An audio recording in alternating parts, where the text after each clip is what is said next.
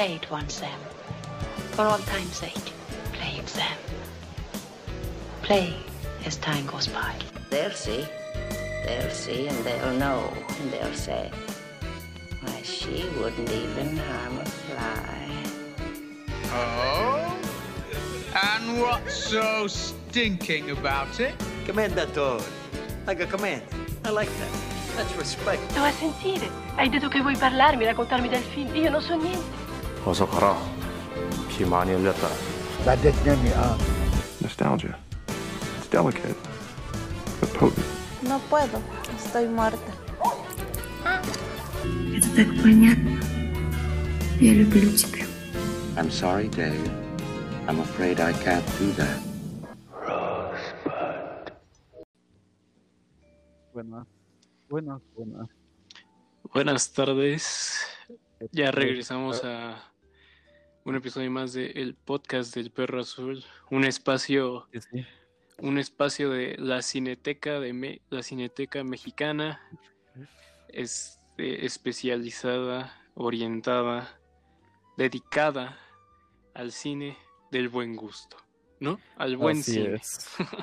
Así es, al, al- Pues sí, al buen cine, como dices, ¿no? Y hoy es un capítulo especialmente especial, valga la redundancia. Exactamente. Y aquí en el podcast, eso que hice hace rato es, no, es- no somos parte de la cineteca, pero eso que hice hace rato nada más me recordó a una de mis películas favoritas. Este, y eso pasa en una de mis películas favoritas. Pero es como una introducción otra vez para decirles que pues aquí no somos, este, no decimos máximas, sino que siempre, sino que solo somos unos simples provocadores. ¿no? Mortales, somos mortales, ¿no? Unos simples provocadores. Así es, así es. Y bueno, pues an- antes de empezar hay que, también hay que dar un par de, bueno, no un par de anuncios, pero unos... Em, ya se nos está haciendo costumbre andar anunciando cosas, ¿no? Sí. Una, una es que estamos planeando, bueno, o tenemos planeado, empezar con más capítulos semanales, ¿no? Esa- Sí, ya vamos a, de pasar Ajá. a uno, vamos a tener dos. Esa, esa es una. Y la otra es que también vamos a tener invitados más seguidos. Bueno, ya vamos a tener invitados. Sí, exacto. Y aprovechando eso, hoy, este, bueno, además de otro anuncio pequeño, este, que el bombón no nos va a poder, no nos va a estar acompañando hoy. Dijo que se sentía mal y que no iba a poder grabar así. Entonces, pues, hoy no nos acompañará el buen bombón. Lamentablemente, ya hasta parece que se están rotando, ¿eh? El La pasado vez yo no fui, tú no, y ahora y él no. no. Este, no, no, no, está... Pues quién sabe qué tendrá, ¿eh? No voy, no voy a hacer Pues que sí, tenga porque- cockpit. Que ojalá no. Esperemos que no, esperemos que No, no. seguramente no, no, él no, de lo que es él no ha salido, ¿no? No como, no No, como no, otras no. personas. Bueno, no como todo Instagram, ¿no?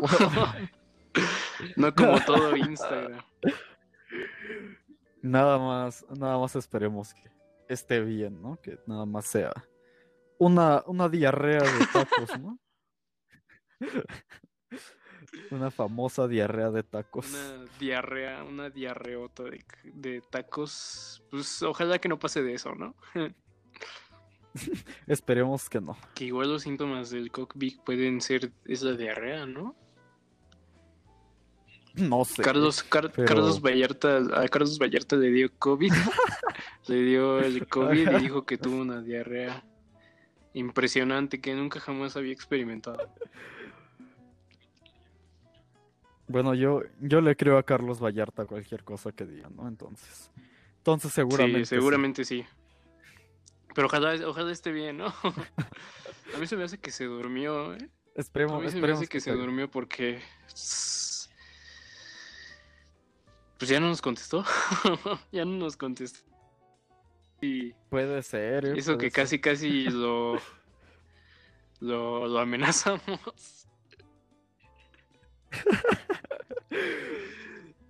Sí, eh, pues, pues yo creo que sí ha de estar dormido porque ni siquiera ha visto los mensajes del grupo, entonces ahí.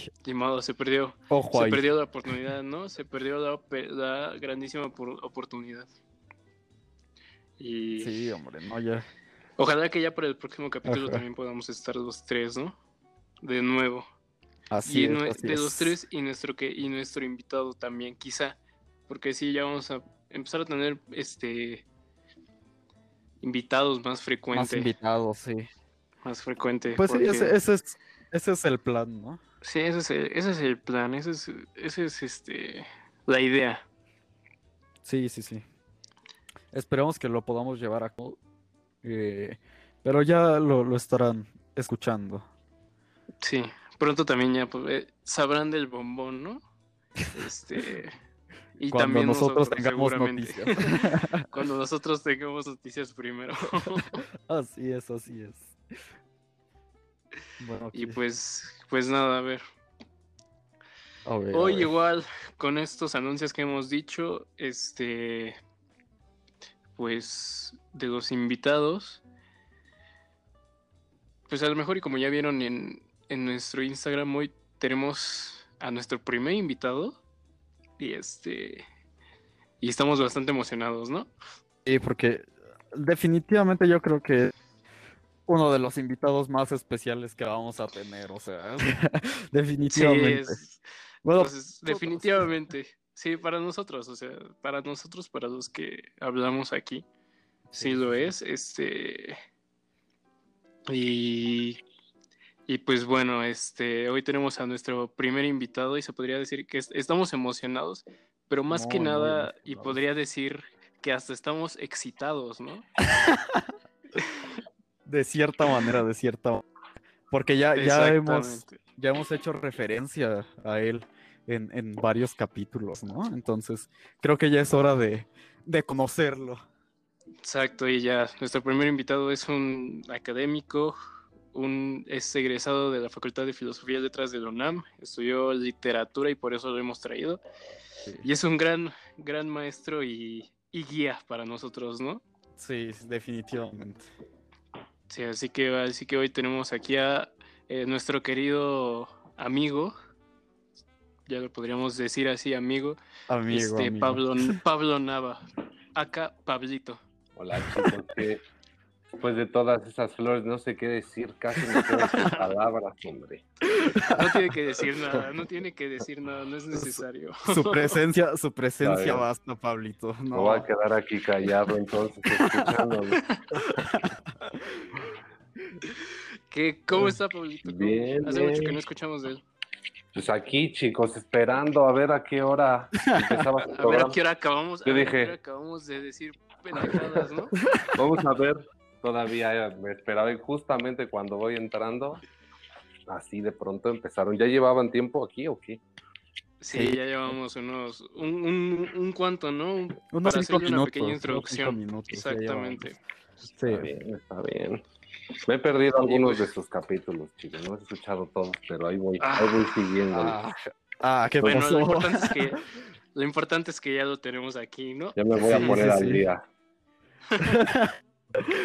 Y bueno, Pablito, pues sí. preséntese, ¿no? Usted, nosotros ya, ya le, ya le dimos todas las flores, ahora escuchemos lo de usted.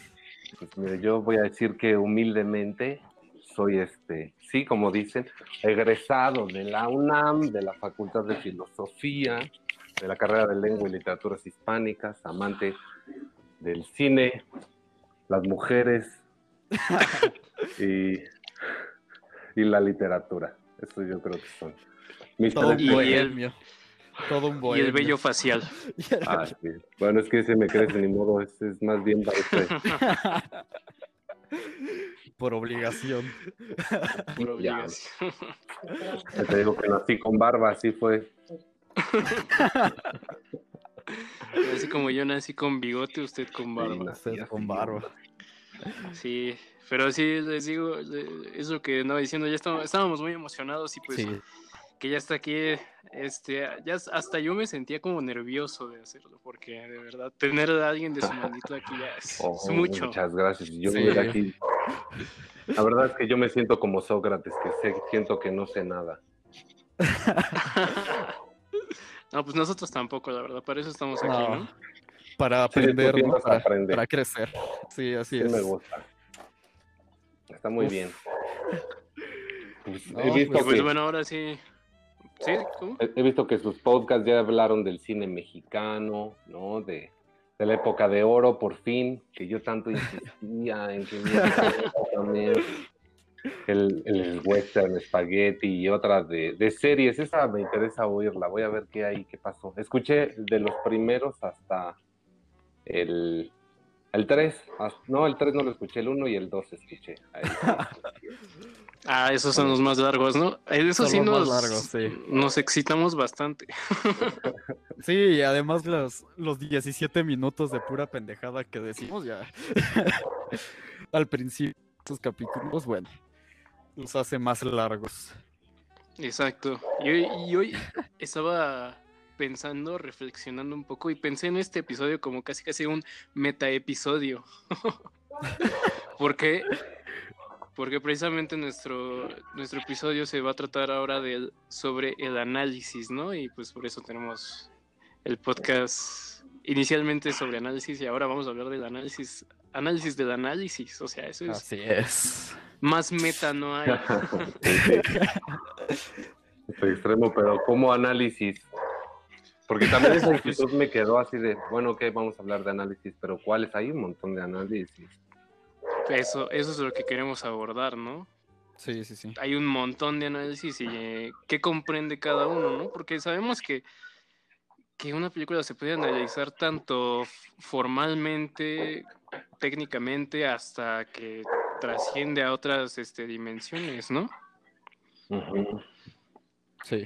Estoy de acuerdo. Este, y, y usted cree que de verdad eso tenga que tenga mucho que ver, por ejemplo, sería se podría separar un análisis de de la apreciación cinematográfica o, o van de la mano.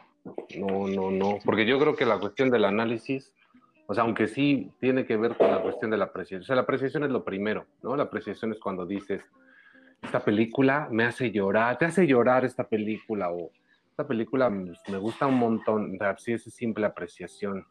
Qué bueno que sientas eso, pero pues digamos que te estás quedando en el paso número uno, ¿no? En la observación, nada más hay apreciación simple. Exacto, ¿no? En Sí. la en la este observación pasiva, digamos, no te vuelves un espectador activo, ¿no?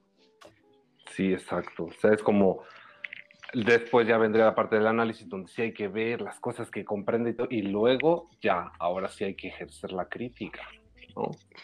Claro.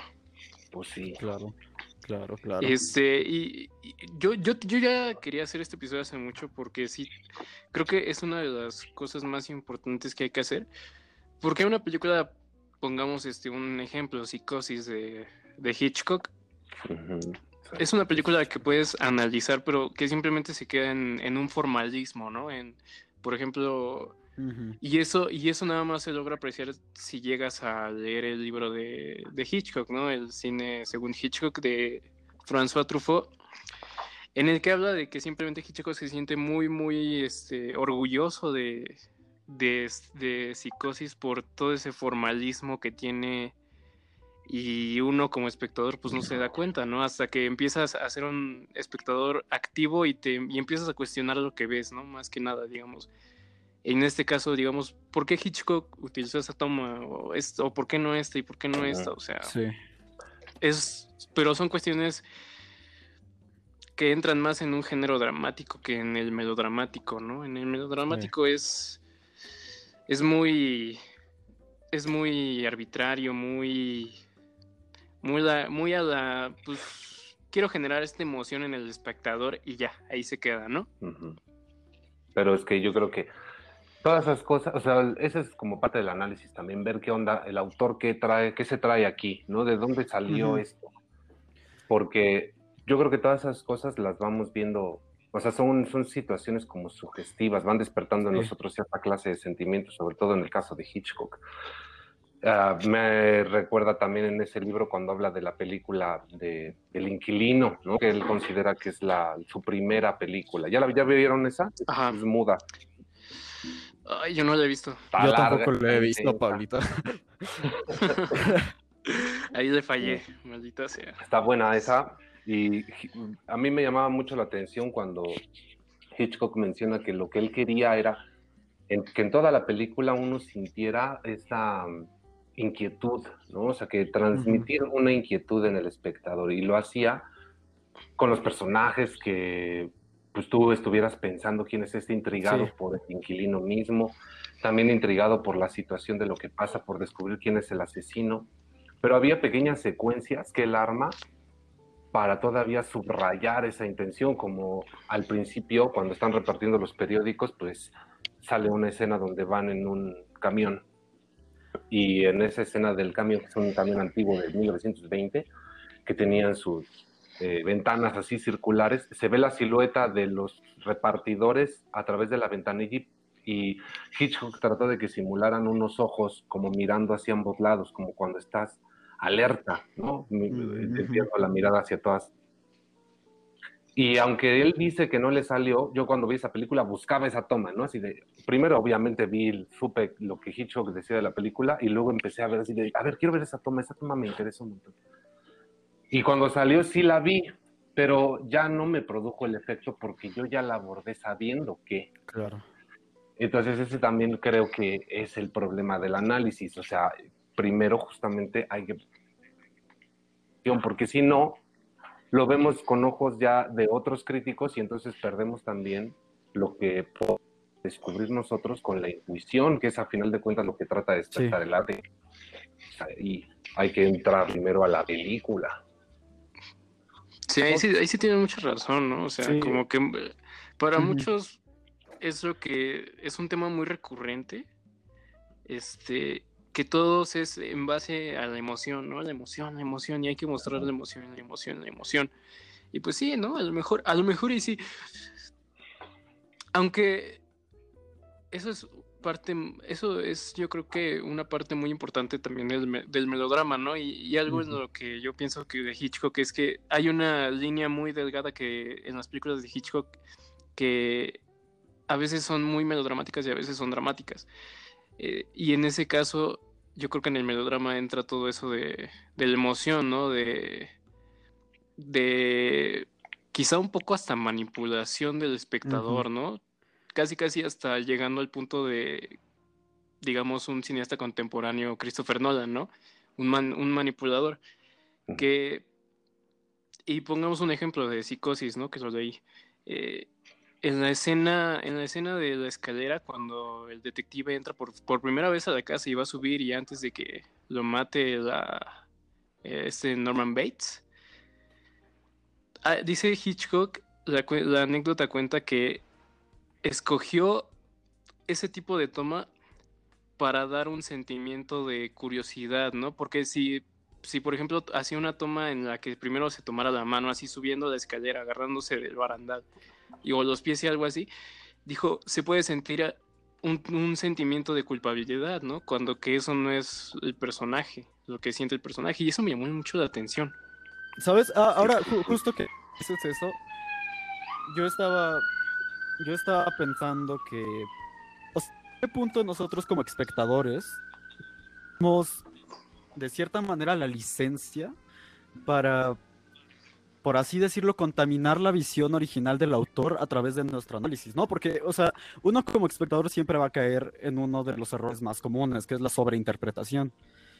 Y, y, y ahí es cuando, cuando yo me pregunto si deberíamos quedarnos nada más con lo que nos dicen los autores y los cineastas y todo, o, o de verdad el público y los críticos, hasta qué punto tenemos la, la, la licencia para decir sobre algo que, que no escribimos. Pues es que ese es el marco del sentido, ¿no? O sea, Sí, sí, el- sí.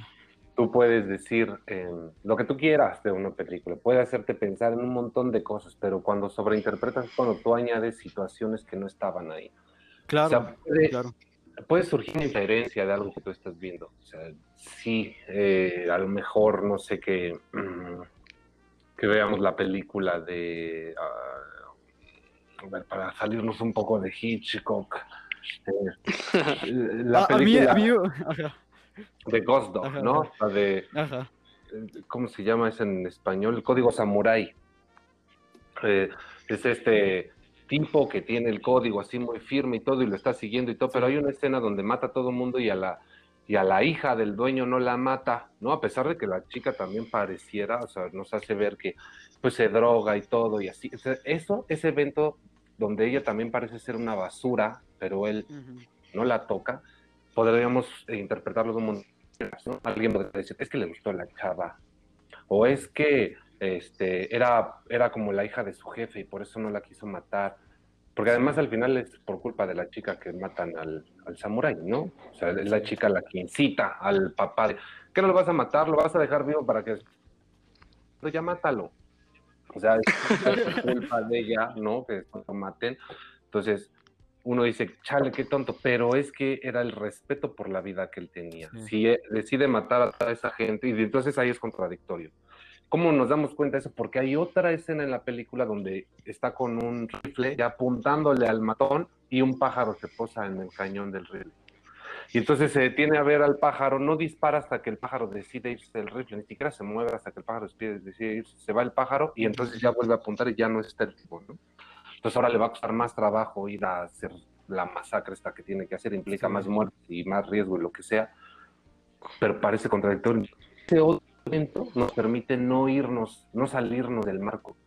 Ese otro evento de regresar al punto, es inferir más claramente que de lo que se trata es el respeto a la vida. O sea, cada quien puede hacer con su vida lo que sea, él no es un justiciero, ni mucho menos. Lo que él estaba haciendo era simplemente pues proteger a la gente dentro del código, pero de todos modos tiene respeto por la vida. Claro. Sí, claro, ¿no? Es como... Es como... Es como Diego dijo, so- ¿no? Sobre... Creo que las interpretaciones son muy, muy basadas en nuestras propias experiencias, ¿no? Y, y también, o sea, casi casi un poco cambiando ya de, de arista, de dirección. Creo que, o sea, me llamó Quiero tomar algo que dijo usted, Pablo, sobre conocer al autor, porque sí, obviamente se puede conocer al autor a través de su obra.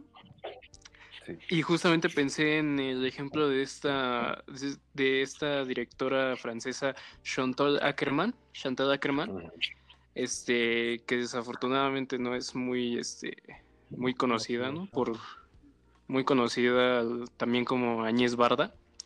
Pero Chantal Ackerman, en sí todas, la mayoría de su obra se basa en su experiencia con su madre. Con, con su madre, incluso hasta tiene dos películas este, que hablan casi, casi muy explícitamente sobre eso, ¿no? Que se llama, una se llama Cartas, Letters from New York o Letters from Home, no me acuerdo muy bien. Este, y la otra se llama No Home Movies, que andan ahí, es como un tipo híbrido documental drama, ¿no? es, es, es algo parecido. Este, pero ahí conoces muy bien al autor, ¿no? Y sobre todo con lo del sobreanálisis, yo creo que sí llega a pasar, pero es que hay muchísimas cosas que le puedes encontrar a una película. Por ejemplo, le puedes encontrar al cine de, de Scorsese casi casi en todos, en todos sus cines, pero sobre todo en tres películas que son este Buenos Muchachos, Goodfellas, Raging Bull y Taxi Driver. Ahí le puedes, le puedes encontrar también una crítica a la masculinidad tóxica, por ejemplo. Entonces, o sea, sí se puede sobreanalizar, pero también son películas que igual se pueden sobreanalizar, o sea, es como está aceptable que se sobreanalicen, que- ¿no? No como Es que, ¿sabes? Eso de, de que esté aceptable, de que se sobreanalicen, yo creo que no, no con todos los autores, porque el otro día estaba viendo una entrevista que le hicieron a Kubrick en- a mediados de los años 80 y creo que muchos han de haber escuchado de esto, pero le preguntan a Kubrick que qué opina sobre las, interpreta- las interpretaciones que existen del final de Odisea en el espacio, ¿no?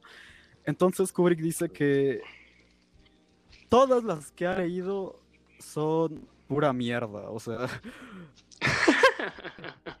Entonces, ahí, y, y dice que muchas de, de esas interpretaciones no solo son de críticos, sino de, de amigos suyos, ¿no?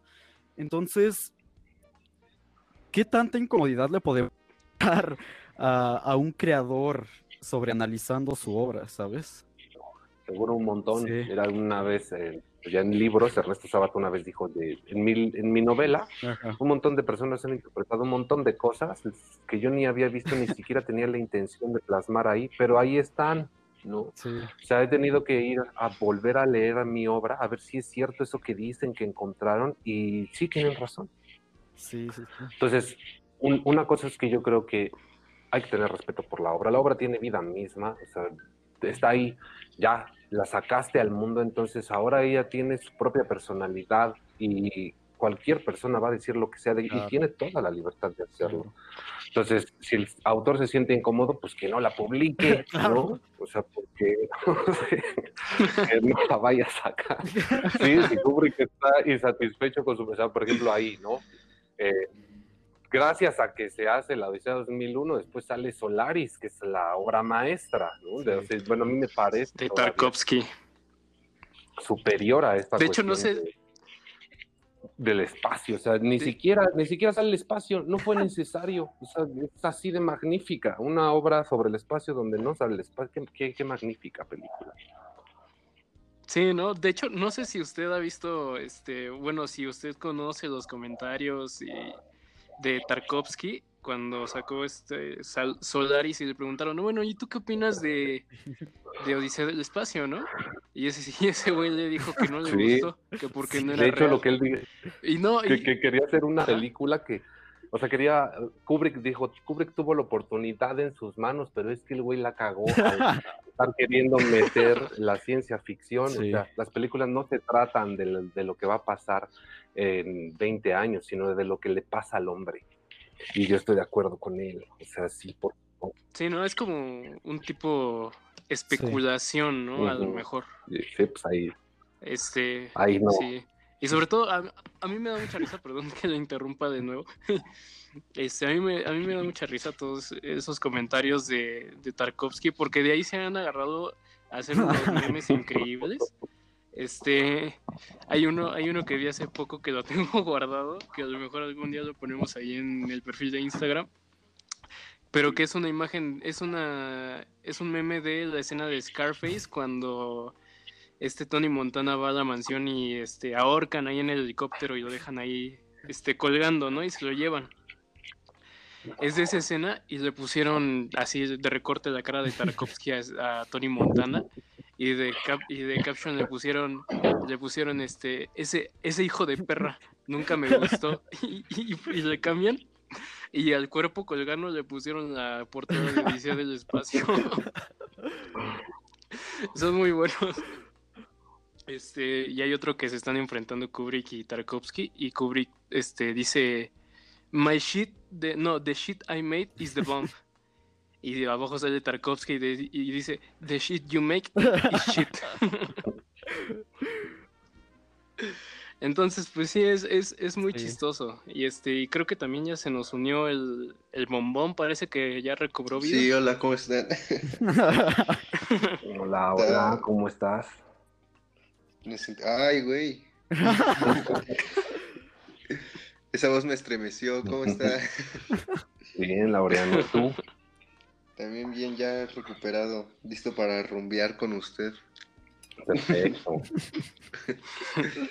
Pero sí, entonces, o sea, sí, Solaris de, Tarkovsky sí es una, una, obra maestra. Este, es mi favorita de Tarkovsky, de hecho. Sí. está cañona y este y sí, no, o sea, nos habla mucho del autor y de, de sus perspectivas, ¿no? Sobre todo que es lo que lo que este hace el arte, ¿no? Y, o sea, también ahí en esta cuestión de el análisis y la interpretación, muchas veces sucede que un autor ve, o sea, un autor ve la obra de otro autor, y entonces le parece que esto que que dijiste lo de Scarface me hizo pensar un montón en, en la otra, la vieja versión de Scarface. Eh, Brian De Palma cuando estaba pensando en hacer esa película y leyó la original, pensó que el momento así cumbre de la película era justamente cuando él está, eh, en, está en, su departamento, creo ya hacia el final de la película, y ve en un cepelín una leyenda que dice The world is yours. Esa misma escena está en la Scarface original, casi de la misma forma, pero Aquí es como después de que asaltan así como un lugar, destruyen todo y aparece una banda porque había sido como en una fiesta en un como carnaval y una de las bandas de ese carnaval traía este letrero y estaba tirada en el piso con los pedazos de vidrio, la sangre por todas partes y decía igual The World Yours, ¿no? O sea, es esa misma escena pero con una visión distinta, una visión que ha cambiado las cosas, que es esa apreciación que le dio, o sea, esa era la clave y lo que le transmitió para él en esa en la versión original era justamente el fracaso que tenía este hombre hambriento de poder y todo. Y él la vuelve a poner con los mismos sentimientos y las mismas emociones, pero en un momento diferente, ¿no? En su departamento, solo, abandonado de todos, apoyado en la ventana, mirando hacia la ciudad, y el Zeppelin cruza la escena con esa leyenda, ¿no? Pues eso. Y de ahí se agarra, se agarra como, no, se deja ir como gorda en tobogán. sí, o sea, eso es, eso es algo que igual me llama la atención porque eso es como parte de una de la narrativa dialéctica que tiene una película. Este, y que son todas esas ideas impregnadas que son las que trascienden, ¿no? Trascienden más lo que vemos. Pero yo también he pensado, bueno, ¿acaso hay necesidad, por ejemplo, de, muchas personas que lo hacen? ¿Acaso hay necesidad de asociar una película con la filosofía y sobre todo, sobre todo con las ideas de Nietzsche? Y digo, ¿cuál, ¿cuál, es la necesidad, no? O sea, ¿por qué no siempre dejamos a la película hacer, no? O sea, ¿por qué no sacar nuestras conclusiones y experiencias con lo que vemos en la pantalla, no? Pues interés social. Sí, me hiciste pensar en Dark ahora, ¿no? Que están toda lata con eso. pues sí. Yo igual, sí, yo pensé, yo pensé sobre todo este, en, una, en una de mis películas favoritas que al principio hice una pequeña este, parodia que se llama La vida útil de Federico Beiroj. Bueno, el director es Federico Beiroj pero que es una película, es un cuento de cine, ¿no? Es sobre esta persona que trabaja en el cine y este. Pero la, es uruguaya y que trabaja en la Cinemateca Uruguaya, pero la Cinemateca va a cerrar. Y entonces este, este güey pues se ve obligado a, hacer otra cosa de su vida, ¿no? Y eso, en, y eso, en mi perspectiva, por ejemplo, yo lo puedo interpretar algo como un tipo de redención de la cinefilia, ¿no? O sea, una persona que vive tanto cine hasta se ve en la película que después no sabe, no sabe qué hacer, no sabe hasta ni cruzar la calle. Hay una escena en la que está este, titubeando a cruzar la calle y hasta que atraviesa uno es que lo sigue. Y eso, y eso es lo que veo, ¿no? O sea, la cinefilia en, en, hasta en algún momento es bastante enfermiza, hasta yo diría. Híjole. Pero además está, está, está abierto a otras muchas cosas, ¿no? Está muy, muy abierta a, otras cosas y eso es lo que digo, ¿no? O sea, las películas deben de ser naturalmente ambiguas. así, así deben de ser. Deben de ser ambiguas. Y es por eso que repudio, pues, pues y hasta ya, ya, lo, ya lo dije, repudio las películas de, de Christopher Nolan, porque sus películas no son ambiguas para nada, o sea, son muy cerradas y es lo que lo que diga Nolan es lo que está ahí. Y sin embargo, sin embargo sí tiene, eh, pues, digamos como que la cuestión de la apertura hacia la interpretación, quizá, quizá eh, condicionada, pero sí existe. O sea, si no sería propaganda, ¿no? Si no ya se hubiera vuelto una cosa ahí eh. casi como, porque incluso su cine de superhéroes la verdad es que le baja un montón con respecto al, otro cine pero es que sí es propagandístico, conductivo y además eh, programático, ¿no? Me parece terrible el otro cine ese de, o sea, qué horror los Avengers. sí, sí, claro, o sea, están haciendo ocultos, mira, apenas, pero además se puede relacionar con la realidad. Yo no puedo evitar ver en todas estas cosas, porque además es, o sea, el arte es tan tremendo que es una influencia definitiva en la vida de todos los individuos, aunque no se den cuenta. Y esa es la, la importancia de analizar y de criticar. O sea, piensa en esto. Hace, ayer estaba en un evento reciente. Vamos a poner esto en contexto para que vean cómo está. En el Twitter está la foto de una chica a la que encontraron muerta, ¿no? No sé si ya vieron esa noticia. Bueno, Sí, pues es- ahí estaban sí. buscando Ujú. al culpable y sacaban fotos del presunto culpable y era un tipo con el que salió. Pero el tipo, no, pues son las fotos que aparece siempre jugando fútbol americano, besándose los bíceps, este, posando cruzado de brazos o con las manos en la cintura, ¿no? Siempre haciendo la cuestión de la musculatura y todo. ¿Quién ha creado ese culto? ¿Por qué esa cuestión de desarrollar esa aspiración hacia ese tipo de masculinidad eh, eh, mórbida, eh, asfixiante? Pues, ¿de dónde? ¿De dónde podría surgir? O sea, te hace las poses del Capitán América etcétera. O sea, ese es el Sí. impacto directo. Y es donde está la cuestión de si no te tiene cabida la interpretación. Sé qué diferencia hay entre esto y Taxi Driver, ¿no? Que el Taxi Driver habla de redención en múltiples aspectos, por ejemplo. O sea, incluso de confusión de, de, quién, de quién eres, ¿no? Y, y de, y de la postura que debes tomar ante la sociedad. O sea, por eso es tan icónica esa, esa escena donde está frente al espejo con su pistola. Porque no sabe cómo pararse. Mientras que los Sí. estos Avengers parece que ya nacieron sabiendo cómo actuar, ¿no? O sea, es envidiable esa seguridad, qué bárbaro. Además ya traen sus super músculos y además tienen una concepción de la moral que, que ni Nietzsche tendría, o sea, no más, ¿no? O sea, qué bárbaros estos sujetos, de verdad que gracias Disney, ¿no? O sea, ¿qué, qué es lo que esperan que hagamos? Y lo peor es que provocan esto. O sea, si estas chicas también tienen esa aspiración a tener un hombre así, pues es debido justamente al programa cultural que hay de fondo. Y ese programa cultural Sí. es este. Si se analizara, si hubiera crítica, no habría problema. Sí. No, no habría ningún problema. Sí, Ah, eso es, eso, eso es otra de las, de las cosas que sí tiene mucha influencia Claro. sobre todo el cine, ¿no? Que no Claro. solo, no solo cre- que, que crea esas, este,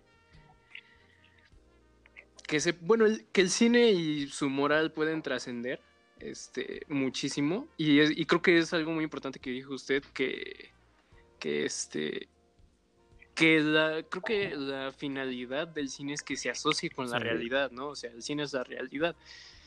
Este, y, esas, y ese tipo de, condu- de conductas creo que también han sido, este, como usted dice, los que han detonado este, estas masculinidades que a la vez han detonado también todos los movimientos este, feministas. Bueno, no, no, sí feministas como, Pero además, como el Me Too, ¿no? ironía, qué ironía Entonces, que o sea, en parte es eso. Que, que es más escandaloso con esto, el que desarrolló la política esta del Me Too y que es tan puritano y persignado en sus cosas, sea también quien ha estructurado el culto a esta clase de individuos, ¿no? A la erotización así tremenda, porque en su plan de inclusión, de no, mira, esta también es lesbiana, ¿eh? No te preocupes. Sea, aquí vamos a esta que también le gustan las mujeres. Y ándale, ponen a la esta capitana Marvel, pero es una mujer erotizante. O sea, tú la ves y dices, ay, qué bárbaro, ojalá ahorita se le caiga la ropa. O sea, no es posible, no es posible que estén fomentando ese tipo de erotización atacando también lo otro. O sea, son los problemas estos de doble moral. Ellos están generando su misma problemática, entonces, qué horror. Pero es que, como usted dice, ¿qué, qué interpretación va a haber de, incluso de ellos mismos? O sea, hacia, hacia ellos mismos, ¿qué interpretación pueden darle cuando están haciendo, pues como ya lo habíamos mencionado en podcast anteriores, de eh, mercancía rápida, casi, casi? o sea, de, bueno, ve esta película, pero no te voy a dejar interpretar nada, sino solo No, para que la veas. Pero lo que podemos interpretar, curiosamente, es un problema social. O sea, a lo mejor no de la película, a lo mejor la película no nos deja margen de interpretación, pero si sabes mirarla con los ojos correctos, es una radiografía de la sociedad gringa, ¿no? Entonces sería la forma de la película, no, exacto, no el fondo. fondo ¿no? es- Sí. Sí, porque, o sea, también podríamos hacer esto con esta industria, creo que va a sonar un poco extrema la comparación, pero con la industria del el cine nazi que Ah, surgió durante pues. la época de Goebbels. O el cine de, de Sergei Eisenstein, de- el soviético, que es pura Sí, propaganda. o sea, literalmente todo su cine es pura También el cine nazi era algo que le llamaban eh, Kundle- Kundles Reich Wertvoll, que significa que es, son las películas que son artísticamente valiosas para el Reich, ¿no? Entonces, el, el cine es, es definitivamente uno de los medios más efectivos para la propaganda si no le dejamos marco de interpretación, ¿no? Y exacto, y para la crítica social, Sí. ¿no? Sobre todo. Pero es que Y lo imagínate. vemos con, con películas tan recientes, ¿no? Como, pa- como Parasite. Sí. Y otras que Sí, las hacen sí. mal como Nuevo Orden de Michel Franco, ¿no? Que quién sabe por qué chingados ganó el, el León de Plata en Venecia, pero bueno. Porque, porque las premiaciones se trata nada más de, com- de complacer a la academia, no se trata de quién es mejor. No, pero es, es Venecia, ¿no? Yo leí un tweet sobre eso que habla, que dice sobre si una película ganó tal premio, significa que al jurado le, Sí. le gustó, ¿no? Pero los gustos del jurado se basan en el cine como, como una atracción de feria, ¿no? Que lo que más, lo que más importa es la emoción, en vez Sí. de el formalismo. Y, y es una emoción, o sea, si nos basamos en la emoción, otra vez estamos entrando como cuando empezamos a hablar de esto, en la apreciación, ¿no? O sea, el nivel uno. Exactamente. Exactamente. Y pues sí, o sea, eso es lo que tiene el cine, ¿no? Se debe de asociar siempre con la realidad y de ahí, este, pues ver, ¿no? Pues ver qué onda. Y, Por ejemplo, otro, otro ejemplo de una película más reciente es esta nueva que sacaron en Netflix de Charlie Kaufman, que se llama I'm Thinking of Ending Things, Sí. que esa trasciende de una manera impresionante en nuestra realidad. no solo porque es, es como un intento, como lo que intentó Claire, Claire Denis, este, en juntar muchas como compilaciones sobre el amor y las pone en una pantalla, pero aquí lo hace también, también este Charlie Kaufman que simplemente desidealiza lo que, ten- lo que el cine nos ha hecho creer de, de las relaciones amorosas. Entonces eso, eso es- trasciende muy, muy, muy, muy cabrón. Sí, o- pero por ejemplo, si el cine se tiene que tiene que ser una interpretación realmente de las de la vida, de nuestras acciones como personas, ¿cómo es que tiene que ser la- una película? ¿Tiene que ser simple como un inicio, un desarrollo y un desenlace totalmente eh, recto? ¿O tiene que ser muy confusa? O sea, ¿cómo tendría que ser la Ah. realización de una película para que se pueda No. pegar a- Ah, eso no tiene nada que ver, eso tiene que ver más ajá. con las imágenes. Sí. Pero ¿no crees que debería haber al- alguna forma para que se ¿Cómo? apegue Pero más? para que se apeguen más aquí. hacia la Sí, hacia la asociación que tenemos que tenga una película con la vida Ah, social pues yo actual. que Es que, es que sabes, En el tema. si, si le das... tema, ¿no? Sí, en el puro tema. Sí, porque si le das una, una forma predeterminada a cómo debería ser el cine, pues pues Sí, es que pierde su valor, ¿no? O sea, pues, ya porque- es definitiva. O sea, tú tienes que entrar. Es más, es casi. Sí, Es o sea, sí, claro que es planteamiento, desarrollo, nuevo desenlace. A lo mejor hay unas cosas más de fondo, como esto de la, el plot twist y todas esas cosas, si quieres, pero, pero claro que esa es la estructura básica. Pero para que tenga la cosa social, pues tienes Claro. que pensar en el tema, ¿no? Yo creo como lo que dijimos hace rato de, de Solaris, o sea, es que el arte, como dice Tarkovsky otra vez, el arte se trata del hombre, no del espacio, ¿no? Entonces, sí. Entonces, Y por eso, por eso es que Tarkovsky es uno de los mejores, de los Sí, más grandes cineastas de la historia. Y pues yo creo que ¿creen, ¿creen que nos extendamos un poco más con esto? Podríamos, bueno, es que ya lo estamos haciendo un poquito largo, pero podríamos tener una segunda parte. No sé cómo. Sí. ¿Qué opinen los ¿Qué le demás? parece? está ¿Qué le bien, parece está bien, a usted, una Pablito? Va. Va, va, va. Entonces pueden esperar la segunda parte el miércoles de la siguiente semana. Sí, sí, sí. Este, y yo creo que lo dejamos hasta aquí. Este, dejamos una recomendación o hasta la segunda parte. Pues hasta la segunda parte mejor, ¿no? Porque ahorita como no, no, no hemos No, terminado pero de podrían ponerse a tiempo con lo que, No si no han visto lo, con lo que hemos hablado, pues ya salieron varias, ¿no? Bueno, sí. El Inquilino, Psycho, ¿qué más? Sí, bueno, Solaris. sí. Exacto. Solaris. Solaris. Odisea del Espacio. Espacio. Este. Avengers. esto. Avengers. Avengers. Este. ¿Qué otra? ¿Qué otra? Este. Eh, la de Charlie Kaufman. Eh, eh, I'm Thinking of Ending Things. La pueden encontrar también en Netflix. Y pues nada, hay que esperarnos hasta la segunda de parte. Mirror, ¿no? No, no hablamos de esa. Dijimos de, de Solaris, aunque de Mirror, de, Mir- de Mirror es más personal para Tarkovsky, pero aún así se pueden sacar muchas cosas. Y pues, este, ¿qué? Hoy ya, termin, ya termina hoy el, el episodio del podcast del Perro Azul de nuevo. Y bueno, pues esperemos que Esperen las- se las- terminó. esperen la segunda Esperen parte. ahí la, la segunda parte. Esperemos les haya gustado mucho este capítulo. No se olviden de compartirlo y seguirnos en nuestras redes sociales.